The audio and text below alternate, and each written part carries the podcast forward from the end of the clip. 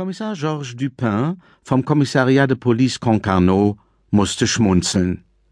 Es war eine unwirkliche Landschaft, eine fantastische Szenerie. Verstärkt wurde die Stimmung durch den Exzess aus Farben am Himmel und im Wasser, eine extravagante Schau der verschiedensten Töne von Violett, Rosa, Orange und Rot, den die untergehende Sonne auslöste.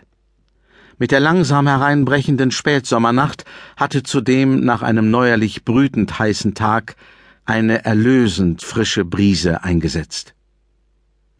Kommissar Dupin schloss den Wagen ab, einen offiziellen blau-weiß-roten Polizeiwagen.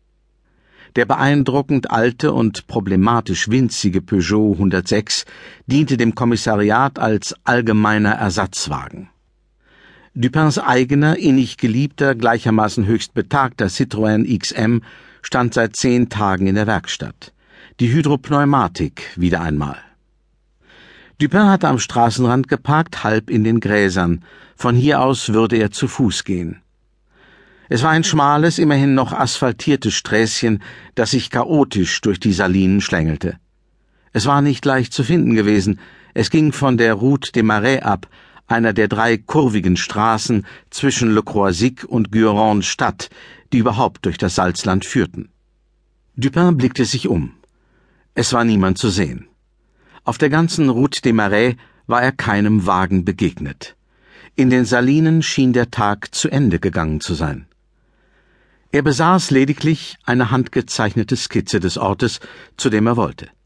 Sie zeigte einen Schuppen nahe einer der Salinen, eher Richtung offener Lagune. Vielleicht 300 Meter entfernt. Er würde die fragliche Saline suchen, den dazugehörigen Schuppen und Ausschau halten nach irgendetwas Verdächtigem. Es war zugegebenermaßen alles abstrus. Er würde sich einmal umschauen und sich dann schnurstracks auf den Weg nach Le Croisic machen. So stellte Dupin sich vor, dass er nach einer kurzen, vermutlich ergebnislosen Inspektion des Ortes eine Viertelstunde später im Le Grand Large eine bretonische Seezunge essen würde, in gesalzener Butter goldbraun gebraten. Und bei einem Glas kalten Quincy auf das Wasser blicken, die hellsandige türkisfarbene Lagune und langsam im Westen das letzte Licht schwinden sehen.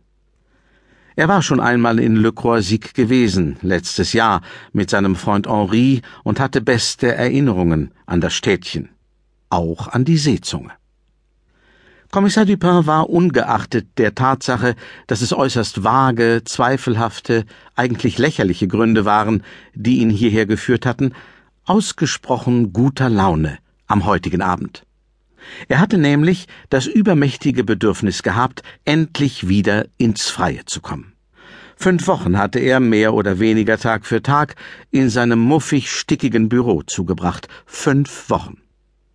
Beschäftigt mit stupider Schreibtischarbeit, formalem Kram, den gewöhnlichen Schikanen der Bürokratie, mit Arbeiten, aus denen das Leben eines echten Kommissars, anders als in Büchern und in Filmen, dann doch immer wieder bestand neue Dienstwagen für seine beiden Inspektoren, damit einhergehend neue Vorschriften für die Nutzung der zur Ausübung des polizeilichen Dienstes überlassenen Fahrzeuge, 28 Seiten lang, neun Punktschrift und praktisch kein Zeilenabstand, extrem wichtig, mit einer Anzahl entscheidender Neuerungen, wie es von Seiten der Präfektur hieß.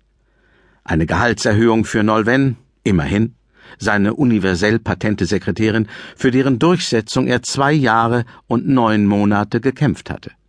Die penible Ablage zweier alter und durchweg unwesentlicher Fälle. Das war sein Rekord gewesen, seit er aus Paris ans Ende der Welt versetzt worden war. Fünf Wochen Büroarbeit in diesen magischen September-Spätsommertagen, deren zauberhaftes Licht das der anderen Monate sogar noch einmal überbot. Wochen eines stabilen, spektakulären Azorenhochs, bilderbuchartig, nicht ein Tropfen Regen war gefallen. La Bretagne fait la cure du soleil. Die Bretagne macht eine Sonnenkur, hatten die Zeitungen geschrieben.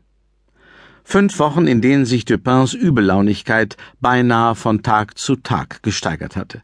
Es war unerträglich geworden für alle.